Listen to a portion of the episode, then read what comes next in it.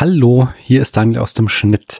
Wir haben ja bei der Aufnahme keine Unterbrechung gemacht, aber ich habe dann im Schnitt entschieden, dass es geschickter ist, diese Folge ein bisschen aufzuteilen, weswegen hier jetzt der nächste Teil kommt. Außerdem wollte ich euch noch einen weiteren Podcast empfehlen, und zwar den Corvus Corax Podcast, der sich auch schon mit das Unbehagen der Geschlechter auseinandergesetzt hat. Viel Spaß damit und viel Spaß mit unserer Folge. So, aber jetzt gucken wir mal in den Text, oder? Mhm. Wie fandst du den Text denn? Also ich habe jetzt den Abschnitt, den wir heute besprechen werden, zweimal gelesen. Mhm. Äh, einmal so, um es erstmal auf mich wirken zu lassen, aber auch schon versucht, das mitzunehmen, was ich irgendwie mitnehmen kann, ohne jetzt großartig schon Begriffen nachzuschlagen. Und dann halt nochmal in der Tiefe und Abschnitt für Abschnitt und versucht es wirklich zu durchdringen und Thesen zu erfassen, die dort in diesen Abschnitten drinstecken und auch zu googeln, wer da jetzt gemeint ist mit, mit äh, den Verweisen und so weiter. Und ich muss sagen, also ich habe ja vorhin gesagt, ich habe für mich noch keine Originaltexte gelesen, aber ich habe ja durchaus zum Spaß schon mal sowas wie Heidegger in Auszügen gelesen und in Abgrenzung dazu war es schon relativ zugänglich, muss ich sagen. Jetzt nicht so, dass ich das alles beim ersten Mal komplett gecheckt habe, aber ich hatte oft so das Gefühl, dass ich verstehe, was hiermit gemeint ist, ohne mir wirklich sicher zu sein und beim zweiten Mal lesen dachte ich so, ja, okay, das, das wird schon gemeint sein. Insofern war das erstmal äh, eine positive Erfahrung, aber ich muss auch sagen, es gab so zwei, drei Abschnitte, wo ich wirklich diese Sätze dreimal, viermal hintereinander gelesen habe und ich einfach nicht verstanden habe, was mir damit vermittelt werden soll. Aber das war zum Glück relativ wenig, deswegen hat mich das jetzt nicht irgendwie super frustriert, sondern in vielen Dingen hatte ich das Gefühl, dass sehr, sehr aktuelle Dinge angesprochen werden, mit denen ich mich auch schon auseinandergesetzt habe. Insofern war es erstmal bis hierher eine gewinnbringende Erfahrung. Ich erzähle mal meine Leseerfahrung. Und zwar ist es so, ich hatte vorher ja schon so Sachen gehört wie Judith Butler, das ist das Schwerste, was es überhaupt gibt, was man lesen kann in der Philosophie. They sei unglaublich unverständlich und das ist eigentlich überhaupt nicht zu ertragen oder sowas auch. Also viele sehr abwertende Äußerungen dazu. Wir haben in der Vorbereitung das Vorwort und die ersten drei Abschnitte gelesen und das Vorwort und die ersten zwei Abschnitte fand ich absolut klar. Also es ist eine komplizierte Sprache. Es sind komplexe, lange, verschachtelte Sätze, in denen sie sich auch auf vieles philosophisches Background-Wissen beruft. Aber es ist jetzt nicht in irgendeiner Form komplizierter als beispielsweise Roland Barthes, dem ich ja auch schon mal eine eigene Folge gewidmet habe. Und wenn man die Texte von Roland Barthes liest, die sind in keinster Weise einfacher. Von daher, dass Judith Butler da ganz gerne so outgecalled wird für den Schreibstil, das ist mir so ein bisschen unverständlich, muss ich ganz ehrlich sagen. Und möglicherweise auch wieder so ein bisschen Sexismus dabei. Ich habe da gleich nochmal eine kurze Anschlussfrage an mhm. dich. Und zwar ist mir ja schon häufiger aufgefallen, dass in philosophischen Texten sich auf andere Leute bezogen wird, ohne dass das explizit gemacht wird. Also mhm. häufiger liest du mal was oder ich lese was und dann sagst du, ah ja, das ist aber ein Rückgriff hier auf Platon, ohne dass Platon dort zitiert wird. Mhm. Und ich hatte das Gefühl, dass das hier im Text nicht der Fall ist, sondern dass das sehr explizit gemacht wird. Ist das korrekt oder habe ich einfach die ganzen Anspielungen nicht verstanden und nicht gesehen, die da auch noch drin stecken? Gute Frage. Ich glaube, da müssen wir so uns auch dem nähern, wenn wir den Text uns jetzt anschauen einfach. Was ich auf jeden Fall interessant fand, weil ich mich auch sehr wenig bisher mit Gender-Theorie beschäftigt habe, ist, dass hier halt einfach sehr viel klassische Philosophie drinne steckt, wo ich halt sehe, ah ja, hier macht sie eine Gebrauchsanalyse. Das ist das kleine Einmaleins der analytischen Philosophie. Hier macht sie eine erkenntnistheoretische Analyse. Hier macht sie Ontologie oder spricht halt ontologische Probleme der Letztbegründung an. Und was ich im Podcast ja auch immer gerne so metaphysische Unterstellungen nenne, dass sie die offenlegt, dass halt einfach so sehr viel philosophisches Handwerkszeug da drinne steckt. Und ich glaube, da müssen wir einfach sehen, ob da das Gleiche ist, dass ich Fälle habe, wo ich sagen kann, hier beruft sie sich implizit auf irgendwelche PhilosophInnen, aber so auf jeden Fall auf die verschiedenen philosophischen Disziplinen. Das legt sie nicht immer offen, dass sie jetzt sagt, so, jetzt werde ich mich aber analytisch diesem Begriff widmen, mhm. wie es ja zum Beispiel ganz klassisch in der analytischen Philosophie wäre. Ja, wir haben ja jetzt ja auch Tugendhat schon mal gelesen, der dann auch sagt, so, an dieser Stelle fange ich jetzt an mit einer Begriffsanalyse und das kann ich jetzt auf die und die Art und Weise machen, nämlich zum Beispiel wie hier der deutsche Idealismus, der würde das so und so machen oder wie jetzt analytische Philosophie in der Tradition von XY, die würde das äh, auf die und Art und Weise machen. Sowas macht sie dann halt nicht, sondern mhm. sie macht das einfach. Ja, vielleicht Vielleicht möchtest du in der Zukunft doch ein bisschen häufiger they sagen. Oh Gott. Äh, Du hast die Latte hochgelegt, deswegen streue ich jetzt Salz in die Wunde. Auf jeden Fall. Das habe ich verdient. They. Schauen wir mal, was They so schreibt, oder? Ja.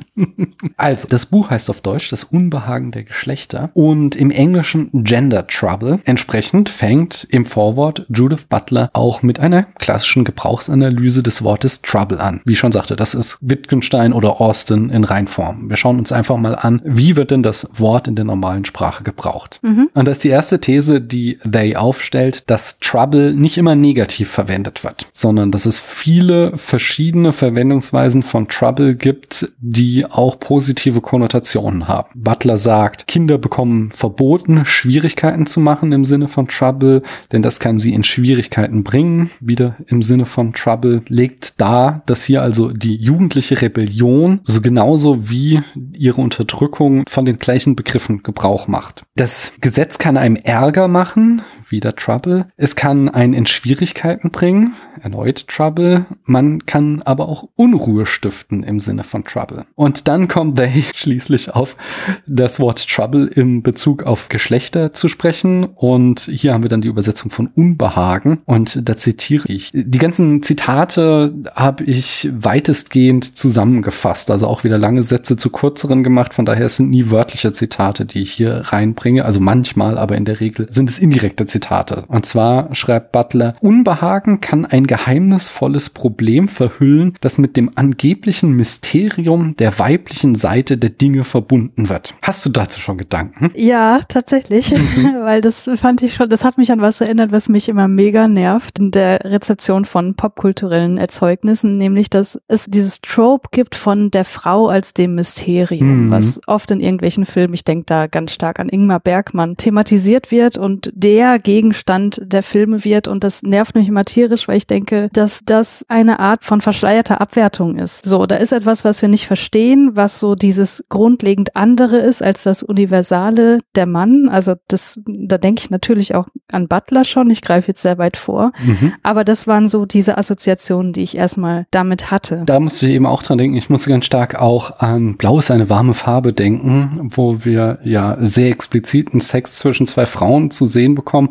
Und dann gibt es mittendrin so eine ziemlich unangenehme Szene, wo sich der Regisseur selbst in den Film geschrieben hat und so einen alten intellektuellen Typen auf einer Party über das Mysterium der weiblichen Sexualität faseln lässt. Das habe ich hier drin gesehen. Oder auch noch in den 90er Jahren irgendwie Menstruation ganz gerne irgendwie so als Frauenprobleme oder sowas auch halt einfach äh, nicht angesprochen wurden, sondern auch irgendwie als was Geheimnisvolles, was den Frauen halt einmal im Monat passiert und äh, man spricht nicht darüber, sondern es ist eher sowas, ja, sowas Unangenehmes auch wieder, Unbehagliches. Ja, aber auch worüber Frauen nicht zu sprechen haben. Ne? Mhm, also wenn du genau, an die ja, ja. Werbung denkst äh, für Menstruationsprodukte, wo du halt nur blaue Flüssigkeit Mhm. siehst, weil offenbar diese Auseinandersetzung mit dem eigenen Blut so was Ekliges zu sein scheint, dass man das einfach nicht macht. Hm. Aber ich finde das ganz interessant, dass du Blau ist eine warme Farbe erwähnt hast. Da habe ich gar nicht dran gedacht. Aber das ist ein Film, der, also finde ich, total diesen Male Gaze halt Mhm. verkörpert, wo du eben auch Sexualakte siehst zwischen Frauen, die meiner Erfahrung nach in der lesbischen Welt überhaupt keine Rolle spielen, was einfach männliche Fantasien sind, was sich da so abspielt zwischen zwei Frauen. Das hat mich da mega genervt. Und das fand ich aber auch ganz interessant, weil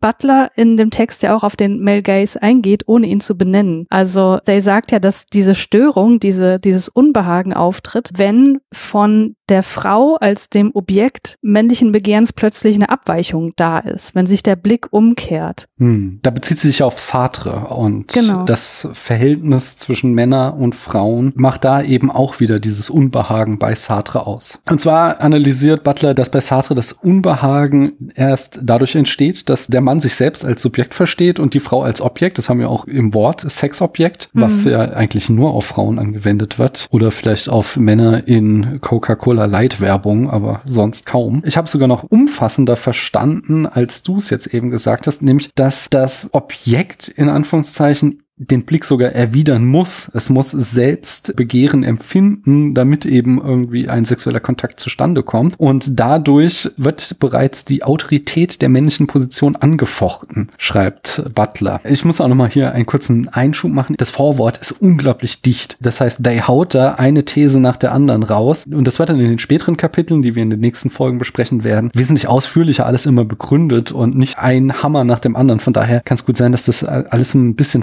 faserig ist, was wir hier so von uns geben. Aber das liegt halt in der Natur eines Vorworts, wo es erst einmal darum geht, das große Ganze zu präsentieren. Mhm. In diesem Verhältnis, dass der Mann sich als Subjekt versteht, die Frau als Objekt seiner Begierde und zugleich das Objekt eben, wodurch es auch so unangenehm wird, den sexuellen Blick erwidern muss. Dort enthüllt sich auch laut Butler schon die Illusion des Charakters der Autonomie des Mannes, was dann auch wieder zu einem Moment des Unangenehmen, des Unbehagens beim Mann führt. Ach so, okay. Ja, so hab ich, ich habe das mit dem Muss einfach nicht verstanden. Ich, für mich war das eher so die Beobachtung dessen, dass wenn Frauen das mal machen, dass sie sich als Subjekt hm. wahrnehmen und den Blick erwidern, dass dadurch diese Störung hervorgerufen wird und dass dadurch sozusagen der Sexualakt als solches auch gestört wird und nicht erst dadurch ermöglicht wird, so wie ich dich jetzt gerade verstehe. Aber ich glaube, es läuft trotzdem auf das Gleiche hinaus, dass die Macht des Mannes grundlegend abhängig davon ist, dass es eben diese andere weibliche gibt und dass sozusagen das Machtverhältnis sozusagen ausgeglichen ist, obwohl der Mann es anders wahrnimmt. Es geht hier sogar noch weiter. Also es geht hier nicht nur um Macht. Natürlich geht es auch immer um Macht, aber es geht hier vor allen Dingen auch darum, dass sie in späteren Teilen des Textes ganz ausführlich beschreibt, dass Männlichkeit oft mit Körperlosigkeit assoziiert wird. Mhm. Dass wir mit Männlichkeit oft so Attribute haben wie rational, logisch, das reine Erkenntnissubjekt, was in keinster Weise an den Körper gebunden ist. Während mhm. wir dann in Bezug auf Frauen immer so eine Abwertung da drinne haben, wie in Anführungszeichen weibliche Logik oder sowas und damit immer verbunden ist, dass das eben Frauen nicht ganz so rational sein wie Männer, dass da eben immer so ein körperlicher Aspekt in der Weiblichkeit mit drinne steckt. Da wird They noch ganz viele andere Aspekte erläutern. Das ist auch etwas, da haben wir beide in Gesprächen schon, in Philosophengesprächen sind wir da schon oft drauf gekommen, diese Vorstellung vom autonom handelnden Subjekt die eben hm. in der westlichen Tradition der Philosophie von Descartes über Leibniz, Kant, Hegel so vorangetrieben wird als dem Vernunftwesen Mensch, dass das eben immer männlich konnotiert ist und Judith Butler klar macht, dass diese vermeintlich autonom handelnde Subjekt schon allein in diesem Verhältnis zwischen Männlichkeit und Weiblichkeit in Frage gestellt wird. Also das ist jetzt ein sehr kurzer Absatz, der, wie ich ihn verstehe, eine enorme Tragweite hat. Aber ich hoffe, ich lehne mich hier nicht zu weit aus dem Fenster, wenn wir den weiteren Text lesen und das Thema das ein oder andere Mal nochmal aufgreifen werden. Mhm. Ich habe mich auf der anderen Seite gefragt, ist das nicht übertrieben? Gibt es nicht eine Loslösung zwischen gesellschaftlichen Machtverhältnissen und sexuellen Begierden? Ist es nicht auch eine feministische Position zu sagen, was im Schlafzimmer zwischen zwei Menschen konsensual passiert, hat jetzt nichts damit zu tun, wie deren Geschlechterverhältnis innerhalb der Gesellschaft ist, sondern das ist erstmal deren Privatvergnügen. Das hört sich jetzt an, als würdest du eine Expertenmeinung von mir verlangen. Die kann ich dir nicht bieten. Also äh, so weit stecke ich in der feministischen Geschichte Geschichten nur auch nicht drin. Aber ich meine, der Satz, das Private ist politisch, der ist dir ja auch schon untergekommen. Ja. Also ich verstehe diesen Satz so, dass man das eine von dem anderen eben nicht trennen kann, weil selbst bei dem Privatesten, was man tun kann im eigenen Schlafzimmer, ist man dennoch von den Erfahrungen beeinflusst, die man während der Sozialisation gemacht hat, also die einem sozusagen durch die Sozialisation mitgegeben wurden. Das heißt, ich kann gar nicht aus diesem Rahmen ausbrechen und mhm. der wirkt sich auf alles aus. Mhm. Woran ich dachte, war eher noch irgendwie vor wenigen Jahrzehnten galt irgendwie BDSM als eine starke Perversion oder sowas. Und äh, dass sich da ja auch eine zunehmend selbstbewusste BDSM-Szene gegen wehrt und sagt, das ist eben ein sexuelles Spiel zwischen zwei gleichberechtigten Personen, von denen eine die dominante und eine die submissive Rolle einnimmt. Und das hat jetzt aber nichts damit zu tun, wie deren wirkliches Verhältnis zueinander ist. Verstehst du, was ich meine? Also du musst vielleicht nochmal sagen, was du mit wirkliches Verhältnis meinst. Hallo, hier sprechen Christiane und Daniel aus dem Schnitt. An dieser Stelle haben wir so ein bisschen aneinander vorbeigeredet, daher wollten wir das für euch noch ein bisschen schärfen und beide Positionen kurz zusammenfassen. Die eine Seite ist der sexpositive Feminismus. Diese lehnt alle sozialen und rechtlichen Bestrebungen einvernehmliche sexuelle Aktivitäten zwischen Erwachsenen einzuschränken ab. Demnach ist, was zwei Erwachsene freiwillig und einvernehmlich im Schlafzimmer machen, allein deren Sache, geht niemanden etwas an und sollte nicht moralisch oder politisch be- oder verurteilt werden. Die andere Position ist, dass das Private politisch ist. Diese These stammt aus der zweiten Welle des Feminismus, nachdem es in der ersten Welle um Rechte der Frau im öffentlichen Raum ging, wie Wahlrecht, Recht auf gleiche Arbeit, gleiche Bezahlung und ähnliches, kam in der zweiten Welle Welle hinzu, dass auch die Machtverhältnisse außerhalb der Polis innerhalb von Haushalten thematisiert wurden, dass Frauen Haushalts- und Care-Arbeit machen müssen, dass sie den Mental Load tragen und so weiter. Unter diesem Gesichtspunkt gilt es dann auch, die Machtverhältnisse im Schlafzimmer zu betrachten. Die beiden Positionen müssen sich allerdings nicht zwingend widersprechen. Sexpositive Feministinnen würden zum Beispiel betonen, dass einvernehmlicher BDSM-Sex, bei dem die Frau den submissiven Part einem, mit einer feministischen Grundhaltung vereinbar ist. Aber trotzdem kann man auch solche einvernehmlichen Praktiken unter einem Machtaspekt diskutieren und sich zum Beispiel fragen, ob sich das durch offene Kommunikation ausgeglichene Machtverhältnis beim Sex auch in anderen privaten Aspekten zeigt oder wie sich die patriarchale Sozialisation auch in sexpositiven Beziehungen auswirkt. Ich hoffe, das konnte die begrifflichen Verwirrungen zwischen Christiane und mir etwas aufklären und jetzt weiter mit dem Dialog. Ich wollte noch mal ganz kurz einen Gedanken anschließen an die Interpretation dieses Absatzes, so wie ich ihn verstanden habe, nämlich, dass der erwiderte Blick der Frau eine Irritation darstellt. Mhm. Und da musste ich nämlich denken an Misogynisten. Also dieses Unbehagen, was dann ausgelöst wird auf Seite der Männer, kann ja unterschiedliche Intensitätsgrade annehmen, von mhm. Irritation bis Hass.